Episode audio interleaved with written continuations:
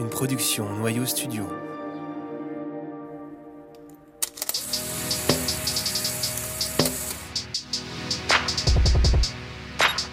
Vous écoutez Vision, un podcast sur la photographie contemporaine.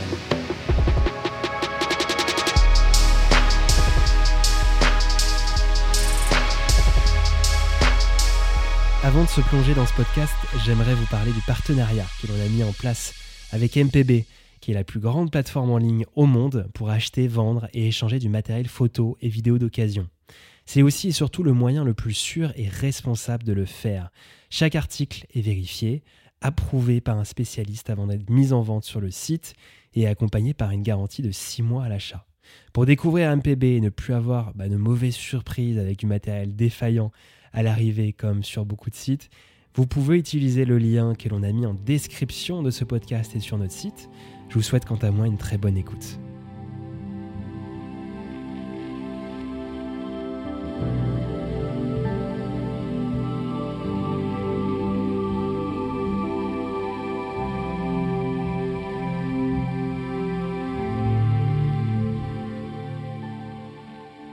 Il y a une image que j'ai choisie qui est ce portrait vertical dans la série Île de la mais sur son chapitre consacré à la zone ouest de Rio de Janeiro, qui euh, est ce jeune homme en fait. Je photographie euh, assis sur un canapé avec un drapé rouge euh, assez élégant, je trouve, et, il est chez lui, il est chez ses parents. Elle est assez représentative du processus, de la méthodologie de travail que j'ai pu avoir pendant toute cette longue série étalée sur 8-9 ans. En fait, concrètement, j'ai travaillé sur un territoire bien précis, la zone ouest de Rio de Janeiro. Donc cette zone ouest est vraiment très très grande, très étendue. Elle est divisée en plusieurs quartiers qui font tous partie de la ville de Rio. Et le quartier en question s'appelle Bangou. Donc c'est vraiment euh, assez loin de tout, assez loin de la mer, assez loin du centre. Et euh, le processus de travail en fait consistait euh, de me déplacer avec euh, ce que j'appelle un peu, manière un peu prétentieuse, mon assistant, mais une personne que je fidélise au long cours dans mon travail. On se déplaçait sur ce territoire et on tapait à la porte euh, des maisons. Il y avait 90% de refus. Les 10% restants, euh, les gens nous ouvraient et moi j'avais toujours une petite boîte de petits tirages très simples et j'expliquais que j'étais tout sauf euh, photojournaliste et que j'étais un artiste et que je souhaitais montrer le quotidien des, des habitants, enfin voilà, un discours assez accessible et, et complètement euh, simple. Et ce jour-là, euh, j'ai vu par une fenêtre en fait cette lumière. euh, il y avait peu de lumière en fait, donc il y a cette espèce de semi-pénombre hein, avec ce, drapé, avec cette couleur, avec ce mur cyan un peu vert euh, derrière. Et ça m'a beaucoup intéressé. On a tapé à la porte, on a commencé à parler aux parents de ce jeune homme qui s'appelle Antonio, qui à l'époque de la photo, qui date de 2016 ou 2017, a une petite quarantaine d'années. Et moi, je me suis naturellement adressé aux parents, je leur ai expliqué tout ce que je viens de dire. Et euh, la boîte était sur un coin de table. Et c'est Antonio qui euh, a jeté vraiment son dévolu sur la boîte, qui a été le plus attentif à tout ça. Et ses parents m'ont fait comprendre qu'il voulait un portrait, mais à la condition d'être euh, déguisé dans son déguisement favori. Donc voilà, c'était le déguisement de Captain America. Donc cette photo pour moi elle est assez emblématique de plein de choses parce que Bangou c'est vraiment une zone très très reculée à l'intérieur de cette zone ouest qui elle-même n'est pas très visible dans la ville de Rio. C'est également assez emblématique au sens du processus de travail concret dans la prise de vue puisque euh, je travaille avec une, chambre. À l'époque, la partie Rio est encore faite en film argentique. Je travaille toujours en lumière naturelle et sur trépied. Et donc forcément, euh, comme la chambre demande des diaphragmes assez serrés de F8 ou F11, et que j'étais en 160 ISO par exemple, euh, on a des temps de pause très longs. Et avec Antonio, le temps de pause a été de, de plus de entre 2 et 4 secondes. Ce qui pose des contraintes et ce qui euh, autorise aussi des possibilités, dans le sens où la, contrainte, c'est que euh, sur des temps de pause longs, si on veut faire un, agrandissement ultérieurement net, bah, il faut que la personne, euh, je sais plus comment on dit en français, mais ne, ne- ne plisse pas les yeux, parce que ça se voit, ou voire même arrête sa respiration, puisque le diaphragme bouge. Et les possibilités que ça ouvre, c'est que la personne photographiée, en fait, il se passe une sorte de connexion, un temps d'arrêt à deux, d'une certaine manière, à trois avec l'appareil photo. Et ça va dans le sens de ce travail général, puisque j'ai photographié des gens qu'on n'a pas l'habitude de photographier et qui semblent assez souvent, et pas simplement dû au temps de pause, traversé par une sorte de mélancolie, de résignation, de quelque chose de cet ordre.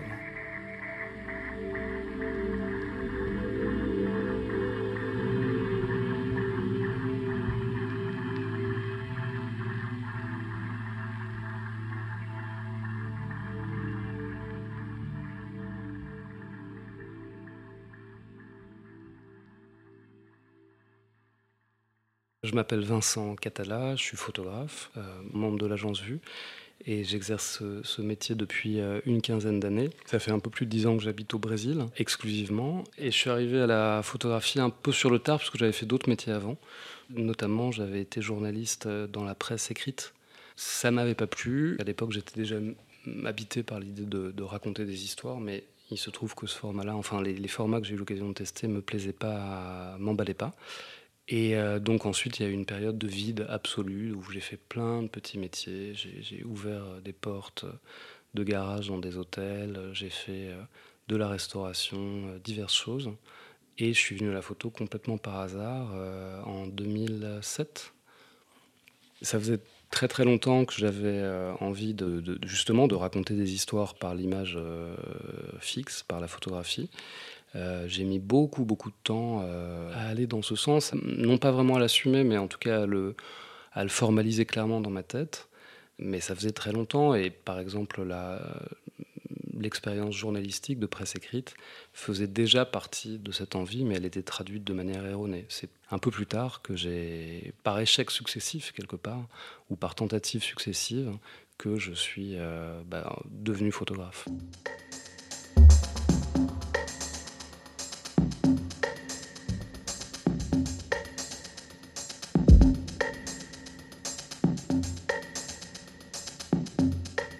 Premier souvenir, je pense que j'ai beaucoup de goût pour euh, l'histoire.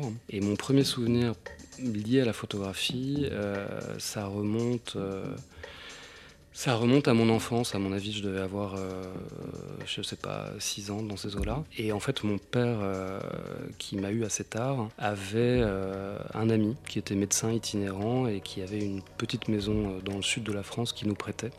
Comme mes parents étaient professeurs, on avait des grandes vacances immenses.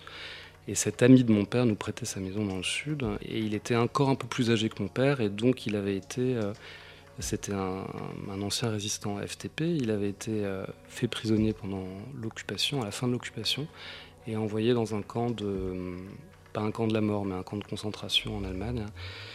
Et euh, je pense, comme beaucoup de gens de cette euh, génération-là, il avait été complètement euh, traumatisé, marqué évidemment. Et il avait dans sa bibliothèque des montagnes de bouquins historiques sur cette période et sur notamment les, les, Allemands, les tortionnaires nazis, enfin des, des trucs qui n'étaient pas très très gays, mais qui pour moi, enfant, me fascinaient, mais me hantaient en fait, parce que je regardais les photos, je comprenais que les personnages étaient épouvantables, que c'était des monstres, et je me rappelle que je mettais, euh, j'isolais leur visage entre le pouce et l'index et je regardais leurs yeux.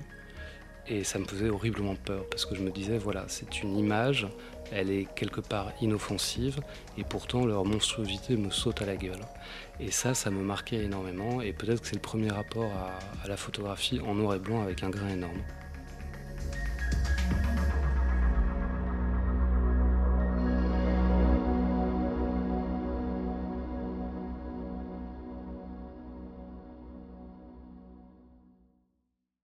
Commence la photographie en fin 2006. J'ai eu la chance au tout début euh, d'accompagner des groupes de musique, ce qui m'a fait rentrer euh, du côté de certains labels musicaux. Alors il y, avait un groupe qui s'appelait Beat Assaillante 2006-2007, euh, qui était parrainé par Cécile de France notamment, et dont le producteur aimait bien mon travail. Il m'a vraiment donné ma chance en fait. De la même manière, au tout début, il y avait des agences de comédiens qui m'ont aidé à pratiquer le portrait, la lumière naturelle. Assez curieusement, je suis passé par la presse, par les commandes éditoriales, mais beaucoup plus tard, une fois installé au Brésil. Au début, en fait, ce qui a été vraiment euh, décisif, ça a été, euh, j'ai réussi à mettre le pied dans des hum, collaborations et des commandes euh, liées à l'urbanisme public. Et donc il y avait par exemple euh, la réfection d'un terminal à Roissy-Charles de Gaulle, le terminal Jean Nouvel qui s'était cassé la figure, ou alors il fallait l'adapter pour l'Airbus A380. Il y a eu euh, l'aéroport de Paris. Il y a eu une grosse commande en, Géorgie également, dans le Caucase. Il y a eu euh, une longue mission avec les architectes du ministère de la Défense à Ballard. Et dans ces missions-là, qui étaient en fait ma pas la porte d'entrée, puisqu'il y avait eu les portraits avant, il y avait eu les, les, scènes musicales, mais ça a été vraiment fondamental pour moi. Pourquoi? Parce que contrairement à, à beaucoup de, de commandes, euh, que ce soit en pub ou euh, même des commandes éditoriales de, de presse par exemple, euh, je n'avais bah, personne sur le dos. j'avais tout le temps du monde pour faire mon travail, puisque j'avais des cartes blanches nuit, jour. Et j'étais souvent totalement seul hein, sur les sites euh, que je photographiais. Pour le ministère de la Défense, c'était assez frappant puisque j'avais les autorisations et, euh, les personnes qui m'avaient embauché, hein, littéralement, me faisaient confiance. Et donc j'avais une carte blanche absolue, nuit, jour, autorisation pour y aller. Et je me retrouvais là souvent euh, complètement seul, en pleine nuit ou, pas. Et, ça, ça a été très déterminant dans ce rapport à, la commande, en fait. Euh, dans ce pré-rapport, non pas au travail personnel, mais dans sa méthodologie, puisque c'est une méthodologie que j'ai exportée ensuite sur mon travail euh, d'auteur personnel au Brésil. Et puis, euh, encore une fois, par rapport à l'équipement, ou en tout cas, pour me parler de manière moins technique, pas au regard que je portais sur l'espace, dans le sens où tout de suite, ça s'est fait avec à l'époque un boîtier numérique, mais des objectifs à décentrement bascule, un trépied, euh, des poses très lentes. J'adore ça parce que ça me permet d'habiller l'espace que j'envisage, ça me permet de réfléchir, de prendre le temps de réfléchir à ce qui s'apparente, euh, quand on a vraiment le temps comme ça, à des aplats de lumière, à des jeux de, au volume de la lumière en fait chose que je ne saurais pas faire euh, en photographie plus instantanée, ou en tout cas moins bien à mes propres yeux. Donc ces premières commandes liées à l'espace, à l'espace citoyen, puisque chaque fois il s'agissait d'urbanisme public, euh, à l'usage futur du citoyen dans cet espace ou, ou alors d'une institution, ont été déterminantes pour la suite.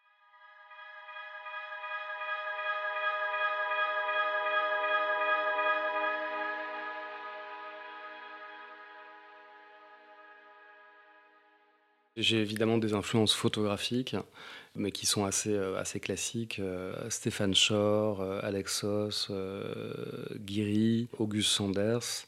Ce que j'ai remarqué, c'était assez étonnant. Pendant de longues périodes, hein, quand j'étais en, production, dans ce travail photographique complètement immersif et un peu paumé au milieu de nulle part, puisque c'est des, des, zones, des zones quand même assez loin de tout, quelque part, eh bien, il s'est passé un, phénomène assez curieux. Moi qui étais arrivé au Brésil, encore une fois, en photographe euh, bourré de références, de vouloir bien faire, de certitude aussi quelque part, euh, il y a eu un effet mental assez étonnant euh, d'isolement.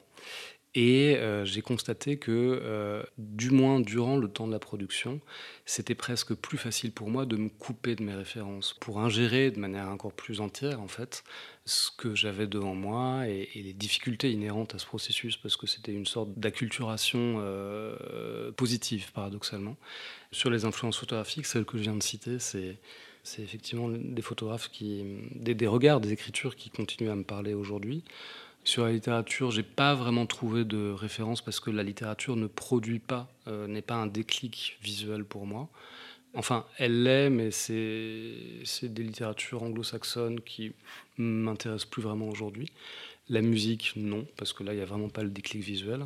Après, curieusement, c'est la peinture, et la peinture qui m'intéresse davantage et euh, spécifiquement la peinture, euh, ce qu'on appelle le néoconcrétisme brésilien des années 50-60, où c'est des formes abstraites, de manière assez typiquement brésilienne, euh, entre l'audace et la pesanteur, et ça, ça m'intéresse énormément. Mais c'est hors du, c'est dans le champ visuel, mais c'est pas dans le champ photographique.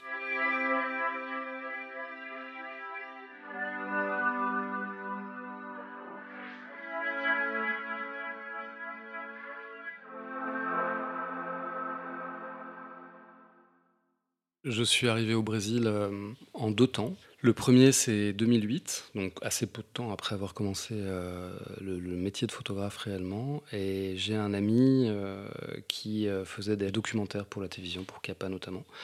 et qui commençait à bien connaître le Brésil, dont la femme était brésilienne. Et il m'a dit écoute, si tu veux, viens, euh, moi j'ai besoin de photos, et puis je te défraie en partie. c'est le Brésil. Et à cette époque-là, ça aurait pu être beaucoup d'autres destinations. Et donc j'arrive au Brésil. Ça a été une, expérience très très forte dans différents endroits du Brésil, à Rio un tout petit peu, mais surtout euh, en Amazonie, dans le nord, dans l'état du Pará, sur un, affluent du fleuve Amazon qui s'appelle le Rio Xingu. Et vraiment coupé de tout, dans une expérience très intense. Et donc, ce qui se passe à ce moment-là, c'est que euh, je ne connais rien au Brésil, je ne parle pas du tout le, portugais, et euh, j'ai l'impression d'être en voyage soit dans les profondeurs de la Terre, soit dans le cosmos, mais avec un énorme scaphandre sur la tête. Et c'est absolument, euh, c'est une sensation de liberté immense. Il s'est passé beaucoup d'épisodes un peu euh, incongrus quelque part pendant cette euh, première période, puisque il y a eu cette ville qui s'appelle Altamira, qui est sur le Rio Xingu, qui est une sorte de, Far West brésilien, qui est assez compliqué. C'est la première fois que je me suis fait braquer d'ailleurs euh, à la machette euh, au Brésil, ce qui m'est pas arrivé souvent après, heureusement. Et il y a eu également euh, un passage à Belém où, pour des raisons assez, enfin que j'ignore, mais il y a beaucoup de personnes de petite taille à Belém. Et donc j'ai passé du temps avec des joueurs de football professionnels de nains, en fait, qui s'appellent Os Gigantes do Norte. Ça a été mon premier portfolio dans ce foot que j'ai ramené à l'époque. Et euh, il y a eu Rio, bien sûr. Euh, et surtout, les routes ont fini par diverger avec cet ami qui faisait des documentaires pour la télévision. Et puis, je me suis retrouvé tout seul à Rio.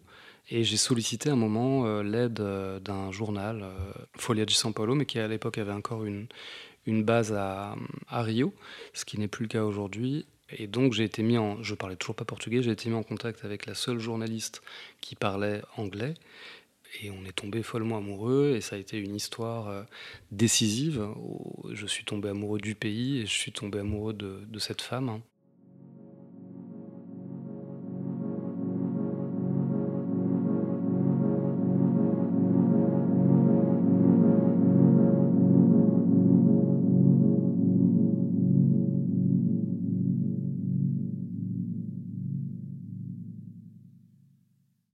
Qui s'est passé ensuite, cette histoire avec cette femme, euh, Sylvia, continuait, ça se passait très bien. Et j'ai eu l'envie euh, de réaliser un, travail au long cours sur la ville de Rio, que je connaissais absolument pas à l'époque, puisque euh, c'est pas le travail sur cette prostituée dans les bas-fonds de la ville qui me permettait de, de, connaître la ville, puisque d'une certaine manière, avec le recul, ce premier travail était assez caricatural. Caricatural peut-être pas, mais en tout cas assez un peu cliché. Et c'est le regard qu'on a fréquemment sur le Brésil et sur Rio. Et donc en 2013, euh, je m'installe euh, vraiment euh, sur un coup de tête en fait. Et en même temps, bizarrement, de manière très très construite, à Rio, que je ne connais pas. Donc je lâche tout. Il y a encore les photos de ça, de mon arrivée à, l'aéroport de Galéon à, Rio de Janeiro. À partir de là, il y a une sorte de malentendu qui devient une nouvelle étape de création, quelque part, qui devient décisif. Dans le sens où moi, je connaissais pas encore très bien la ville. Et Sylvia, et à l'époque, à Rio, on est à quelques mois des Jeux Olympiques de football de 2014. Il y a eu les Journées mondiales de la jeunesse à cette époque-là. Ils ont fait tout un foin avec ça, notamment. Et ce que je veux dire, c'est qu'il y a des travaux colossaux dans toute la ville. Et euh, Sylvia, j'ai pas prêté attention à cette information, travaille dans la zone ouest de Rio de Janeiro, autant dire à environ 50-60 km de Copacabana et de ce qu'on peut connaître classiquement de, de Rio. C'est dans un secteur qui s'appelle euh, Jacarepagua, qui est vraiment complètement au milieu de la zone ouest de Rio. Vraiment, pour être concret, ça ressemble pas du tout aux images que je pouvais avoir, qu'on peut avoir euh, de l'extérieur de Rio. C'est-à-dire qu'on est loin du littoral, euh, on est très loin de, bah, de tout ce qu'on voit et donc de tout ce qu'on connaît de, Rio. Il n'y il a pas de favela, il n'y a pas de quartier, ce qu'on appelle au Brésil les quartiers nobles c'est-à-dire en gros euh, Ipanema, Copacabana, Santa Teresa, des choses comme ça. C'est pas vraiment urbain, c'est très périurbain, c'est des friches gigantesques, euh, vides. Il faut savoir que la ville de Rio est, assez, d'une certaine manière, à l'image du Brésil, puisque c'est très étendu. Et il y a une assez faible densité euh, démographique, puisqu'il y a ces espaces de friches gigantesques. Alors des constructions par-ci, des constructions par-là, tout assez standardisé et identique.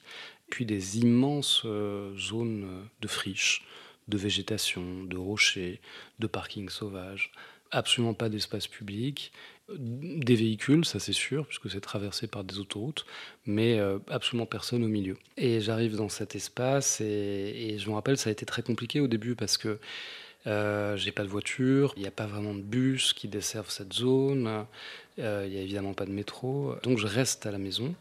Et je passe des heures à regarder par la fenêtre, un peu comme un hamster en cage, hein, en me disant mais comment je vais faire? C'est juste très complexe, c'était un peu déprimant honnêtement.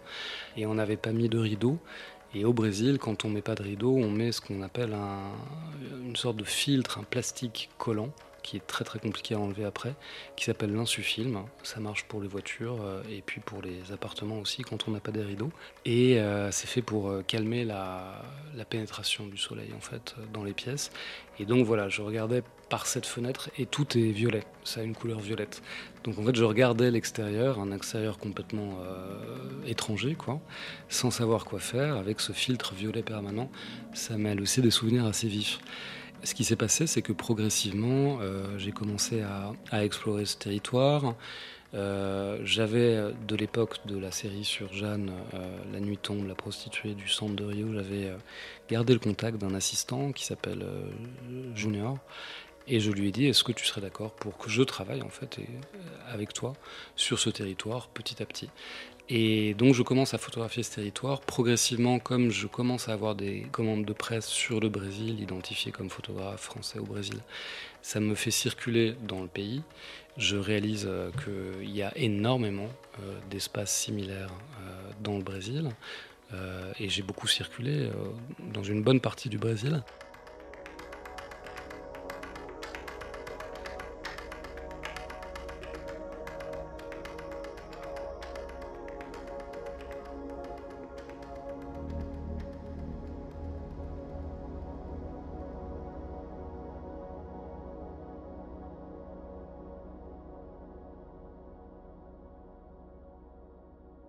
Progressivement, je, commence à travailler sur le territoire qui m'environne. Euh, à peu près à la même période, je commence à réaliser euh, pas mal de commandes de presse pour divers titres dans tout le Brésil. Je réalise qu'il y a énormément d'espaces euh, similaires auxquels on prête pas forcément attention. C'est un peu des sortes de zones blanches, mais elles sont tellement répandues que ça en devient criant d'une certaine manière. Et donc je réalise que l'endroit où je vis euh, eh bien, est très emblématique en fait, et très très éloigné, c'est presque un privilège en fait, puisqu'il est très éloigné de, de la vision classique ou de l'expérience classique qu'un étranger en tout cas peut avoir du Brésil. Hein. C'est une région également qui, cette zone ouest de Rio de Janeiro, qui euh, euh, progressivement commence à, prendre les contours de quelque chose d'emblématique à l'échelle du pays, puisque on est en 2014, 2015, et il y a les premiers soubresauts politiques, ce qu'on appelle au Brésil la, crise démocratique, en fait, qui commence avec l'impeachment de Dilma Rousseff, euh, le début de la présidence de Michel Temer, et euh, les premières manifestations contre la vie chère. Cette zone-là est complètement euh, entre guillemets gangréné par euh, les évangéliques qui vont faire élire un maire, un maire d'extrême droite à Rio de Janeiro. Donc il y a quelque chose qui relève de l'entonnoir, plus que de la métaphore en fait, d'un résumé en, taille réduite du Brésil. J'apprendrai d'ailleurs beaucoup plus tard que euh, euh, un certain, il est totalement inconnu au bataillon à l'époque, Jair Bolsonaro a fait toute sa carrière politique dans cette zone ouest de Rio.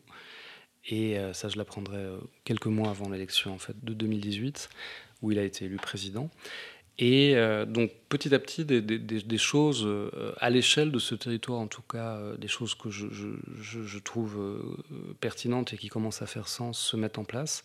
Et autre déclic décisif, je, suis amené à rencontrer également des chercheurs, notamment un écrivain qui s'appelle Jean-Paulo Cuenca, qui écrit désormais sur l'intégralité du projet, des réalisateurs, et, en parlant avec ces gens brésiliens, euh, eh bien, je commence à avoir des choses qui renvoient à quelque chose de plus, euh, de plus construit et pas simplement une collecte de documentation euh, en temps réel.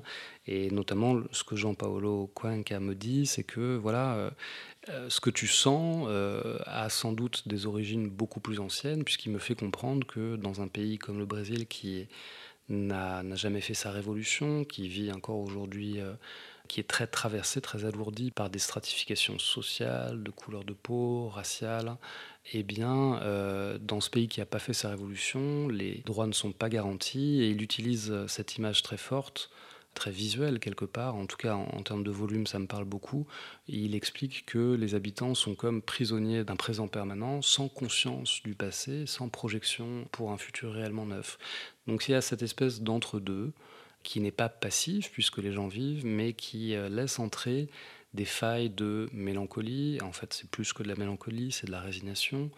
Euh, c'est beaucoup plus que la saudade portugaise. C'est quelque chose qui est évidemment emprunt de l'histoire. Quand on dit, quand l'écrivain euh, Cuenca dit que le Brésil ne transcende pas son histoire, il pense à l'histoire euh, ethnocidaire et esclavagiste en fait. Donc il y a ça qui commence à structurer ma pensée. Je commence à, sans, le, sans encore l'intégrer dans ma chair complètement, euh, puisque c'est encore le début de, de cette expérience, je commence à le, à le, mentaliser. Et ça, ça me donne un, cadre de travail. Alors je continue dans cette direction jusqu'à estimer que j'ai fini la zone ouest de Rio de Janeiro. Ça, c'est à la veille de l'élection de, de Jair Bolsonaro en 2018. Et euh, il y a un petit temps mort de, quelques mois où je me dis, mais j'ai fait ce travail sur la zone ouest de Rio, c'est un travail sur un territoire. Certes, c'est emblématique peut-être, euh, j'espère, d'un pays, mais peut-être que je peux en faire plus aussi. Donc progressivement, l'idée vient d'élargir en fait cette recherche, de la confronter à d'autres territoires à l'intérieur du Brésil. Et le prétexte m'est donné, euh, en fait, l'hebdomadaire Télérama qui me passe une commande qui n'a rien à voir, qui porte sur. Euh, on est au tout début du mandat Bolsonaro, la gauche euh, est aux abonnés absents, il n'y a plus de gauche en fait au Brésil. Et donc à l'époque, euh, il y a beaucoup de gens qui disent mais peut-être que la résistance politique, elle est dans la société civile, avec les, les gays, les, les femmes, les noirs et la, communauté LGBT plus en, général. Et donc, euh, me, me, fait faire un travail sur la scène underground de São Paulo, euh, comme pôle de résistance possible, euh, politique. Et c'est là que je commence à, passer du temps à São Paulo.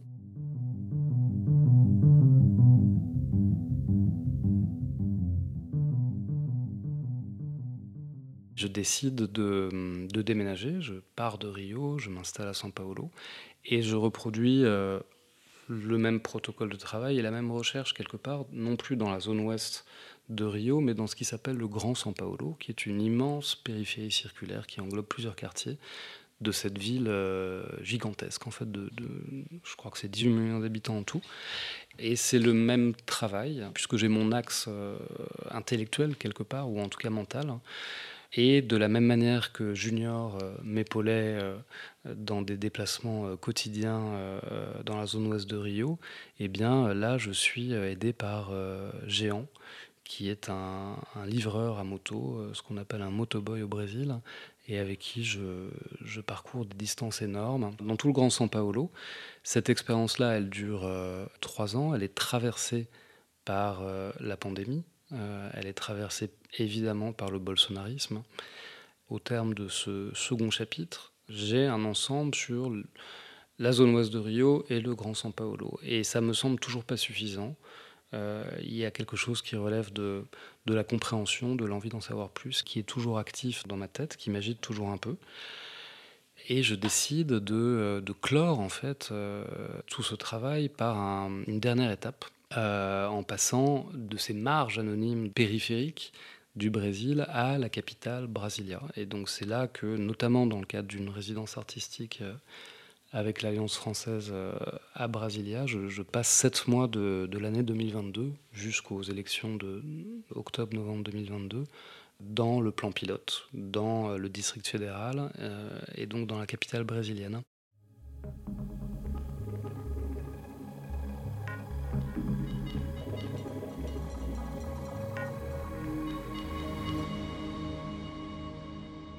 Au final, euh, on arrive à, un ensemble qui court donc sur plusieurs années, quasiment une décennie, et qui englobe euh, ces trois territoires, euh, zone ouest de Rio, Grand São Paulo et Brasilia et, District fédéral.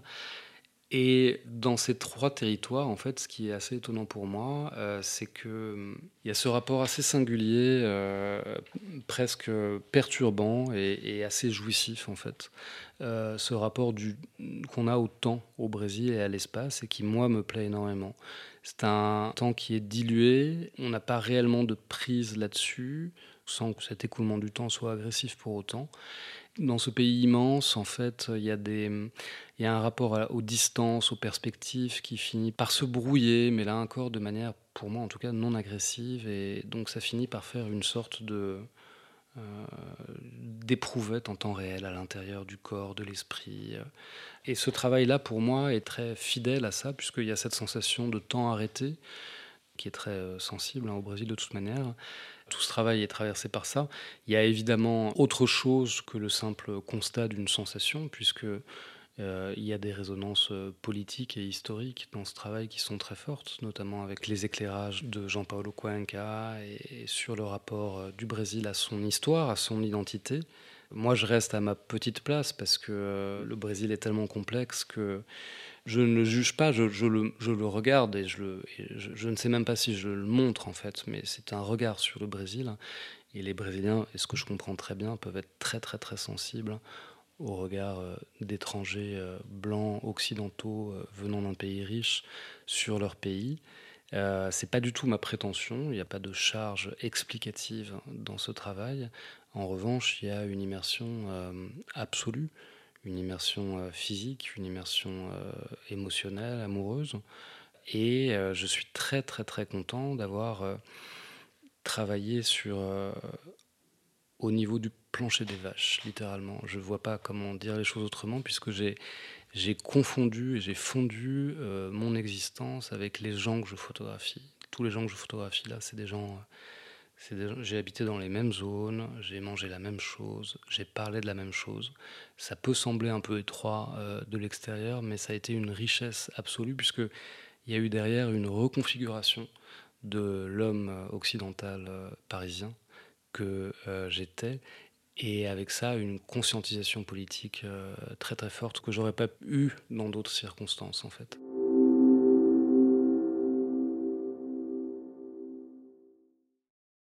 Je ne peux travailler euh, que dans les endroits que j'habite. Euh, je, ne sais pas travailler dans des endroits que je n'habite pas. Ou en tout cas, je travaillerai de manière très différente. Donc, dans mon protocole de travail, dans les trois territoires que j'ai photographiés, au Brésil, hein, eh bien, c'est toujours le même. J'habite dans, cet environnement. Comme je travaille à la chambre et que ça suppose euh, bah, un corps de boîtier, des optiques assez lourdes, un gros sac à dos, un trépied, à l'époque du film, pas mal de films, enfin bref, eh bien j'ai besoin d'être euh, mobile. Et le, Brésil est un peu compliqué quand même parfois, donc euh, pour être concret, c'est totalement impossible au Brésil de sortir comme ça dans la rue, puisqu'on se fait braquer tout de suite en fait, ou on se fait embêter. Euh, il y, a, cette dimension qui est quand même euh, assez, assez, assez présente, toujours. Hein. Et donc j'ai pris l'habitude de, euh, au début de faire une sorte de casting, en fait, de, rencontrer des, des gens que je peux fidéliser. Alors on s'entend sur une sorte de forfait et ça me permet de, ça me permet avec le temps, mais parfois très rapidement en fait, de leur faire exactement comprendre ce que je veux. J'ai toujours été très frappé parce qu'ils euh, ils captaient immédiatement, puisqu'en fait quelque part je photographie leur monde en fait. Euh, qui est le mien. Et c'est sur cette espèce d'interconnexion qu'il y a une complicité qui se joue. Et je leur explique ce que je veux faire et ça se passe euh, comme ça, donc dans la grande majeure partie des cas, à dos de moto, pour euh, parfois des virées qui consistent à faire 200 km dans la journée. parfois c'est 10 heures de marche. Et euh, c'est vraiment, euh, on explore, on explore, on explore. Avec la lenteur, il y a un travail de lumière aussi. la lenteur me permet d'avoir un travail sur la lumière, en fait. Euh, dans le sens où au moins deux tiers des endroits de cette série où je suis revenu pour les endroits physiques. Les portraits, c'est une autre méthode, c'est plus... C'est dans la journée même. Hein. Mais pour les lieux physiques, il y a des endroits où je suis retourné 7, 8, 9 fois parce que la lumière peut être très changeante au Brésil. Et euh, j'ai besoin de voir hein, concrètement euh, si euh, le soleil de 3h45, un jour un peu couvert, est plus intéressant qu'un jour de pluie à 10h12 du matin. Donc, et, comme c'est des distances énormes, hein, il y, a, ce temps de repérage en fait qui est très important qui est positif aussi, puisqu'il permet d'ingérer encore plus de, matière, de se plonger encore plus dans, cet espace, de voir des choses qu'on ne voit pas forcément. Il y a une trilogie assez simple hein, dans mon travail qui est toujours euh, axée sur, euh, autour de l'espace, du détail et du portrait. Et ça me semblait très important. Euh, justement de ne pas être simplement dans une démarche vernaculaire de paysage. Pour moi, le paysage c'est une chair aussi, mais une chair, une chair humaine quelque part. Mais j'ai besoin aussi de, de l'incarner par des habitants. Et, et, là aussi, le Brésil a ses particularités. Par exemple, à Rio, beaucoup, à São Paulo, un peu moins, mais ça reste très compliqué. C'est difficile de rentrer chez les gens, en tout cas dans ces zones-là. C'est-à-dire qu'il y, a, il y a une méfiance. Euh, à Rio, ce sont des endroits qui, paradoxalement, où, les gens investissent peu, puis c'est des classes, sans être euh, misérables, sont des classes moyennes pauvres, comme souvent au Brésil, c'est la grande majorité des Brésiliens. Euh, et il n'y a pas le réflexe de faire venir les gens chez soi. Et donc ça, ça a été quelque chose euh, qui me semblait très important euh, et qui a pris du temps. Et les portraits ouvrent la porte, que ce soit chez les gens d'ailleurs ou, ou, dans l'espace public, au détail. Et cette trilogie-là, c'est l'ossature formelle un peu du travail.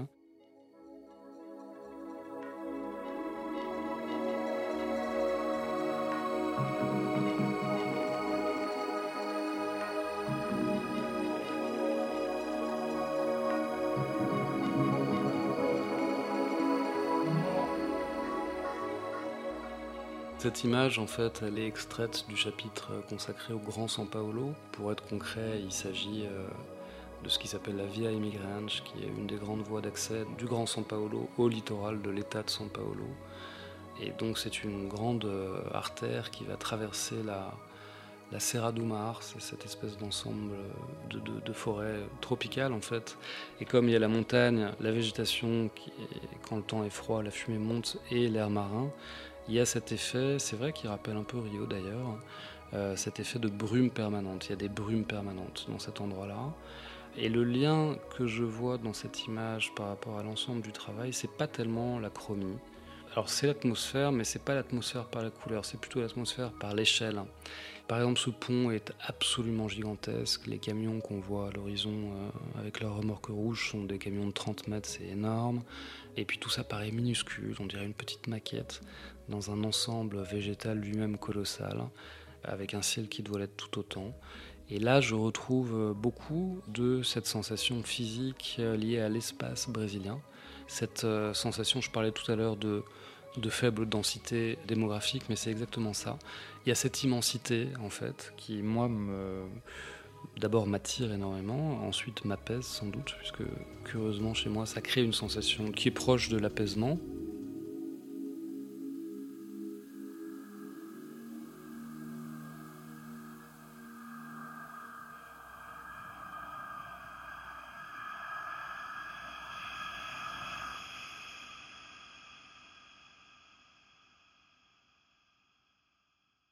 C'est d'ailleurs toujours hein, une expérience tellement immersive qu'à un moment, on, change soi-même. Et, c'est vrai qu'aujourd'hui, euh, je suis euh, sur beaucoup de terrains plus étrangers en France qu'au Brésil. Qu'est-ce qu'on fait après ces 9 ans immersifs à fond euh, C'est une très bonne question, j'ai pas la réponse. C'est vrai qu'aujourd'hui, je connais bien ce pays absolument fascinant, extrêmement complexe, et donc ça serait tout à fait possible d'y consacrer euh, le, reste de ma vie de photographe sans aucun problème. Après, je m'interroge aussi sur la possibilité de commencer à, voir, à regarder le Brésil de, loin, éventuellement, ou en tout cas dans des thématiques euh, qui croisent le Brésil avec, euh, qui le mettent en fait face à lui-même, mais en étant hors du Brésil. Je pense à un projet qui est en train de prendre forme et qui s'inscrit dans, dans, ce travail Iliada Saudade euh, sur euh, un travail qui me ferait aller en fait sur les côtes portugaises, euh, angolaises et brésiliennes au niveau de Bahia pour interroger l'idée de, peut-être en restant dans cette idée d'insularité brésilienne d'ailleurs, quelque part, insularité mentale, d'aller interroger l'océan comme espace mémoriel commun. Il y a quelque chose à faire dans cette direction, je m'y emploie. On verra ce que ça donne. Pour l'instant, j'ai terminé ce projet. Euh, j'ai vraiment terminé ce projet, c'est-à-dire que je pourrais évidemment, euh, comme j'adore le faire, euh, rajouter encore une petite touche par ici, une petite touche par là, et continuer sans fin. Et il y aurait quelques bonnes images, très certainement. Mais c'est drôle parce que pour la première fois de ma vie, je sens qu'il n'y a plus rien à ajouter en fait. Donc j'ai vraiment terminé ça. Il y a d'autres formes de narration qui m'intéressent et qui peuvent d'ailleurs intégrer ce travail-là. C'est des narrations plus audiovisuelles. Hein autant par la vidéo que par le son d'ailleurs, dans la captation spécifique du son. Euh, je suis en train de penser à ça, je suis même en train de travailler sur ça. Sur un autre terrain, en fait, sur la question de la restitution propre à ce travail-là, oui, bien sûr. Euh, en général, quand je rentre en France, c'est pour euh, donner une forme à cette restitution. Là, le, moment est clairement venu pour moi, j'espère pour les autres aussi. Et donc, je cherche classiquement une restitution qui prend la forme d'une monographie, d'un livre et d'une exposition. Pour le livre, euh, ça me semble bien parti, même s'il a encore un peu tôt pour en parler. Et pour l'exposition, je touche du bois.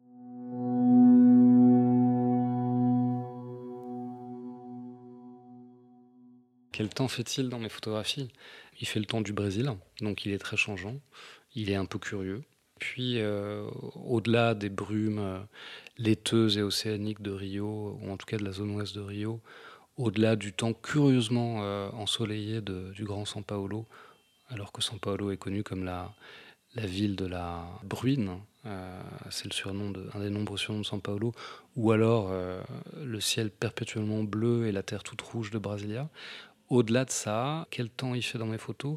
Il fait un temps, c'est comme une longue journée de 9 ans. C'est assez paradoxal, mais c'est comme s'il s'agissait de l'instantané d'une très longue pause lente. Je pense que je ne peux pas mieux résumer ce travail.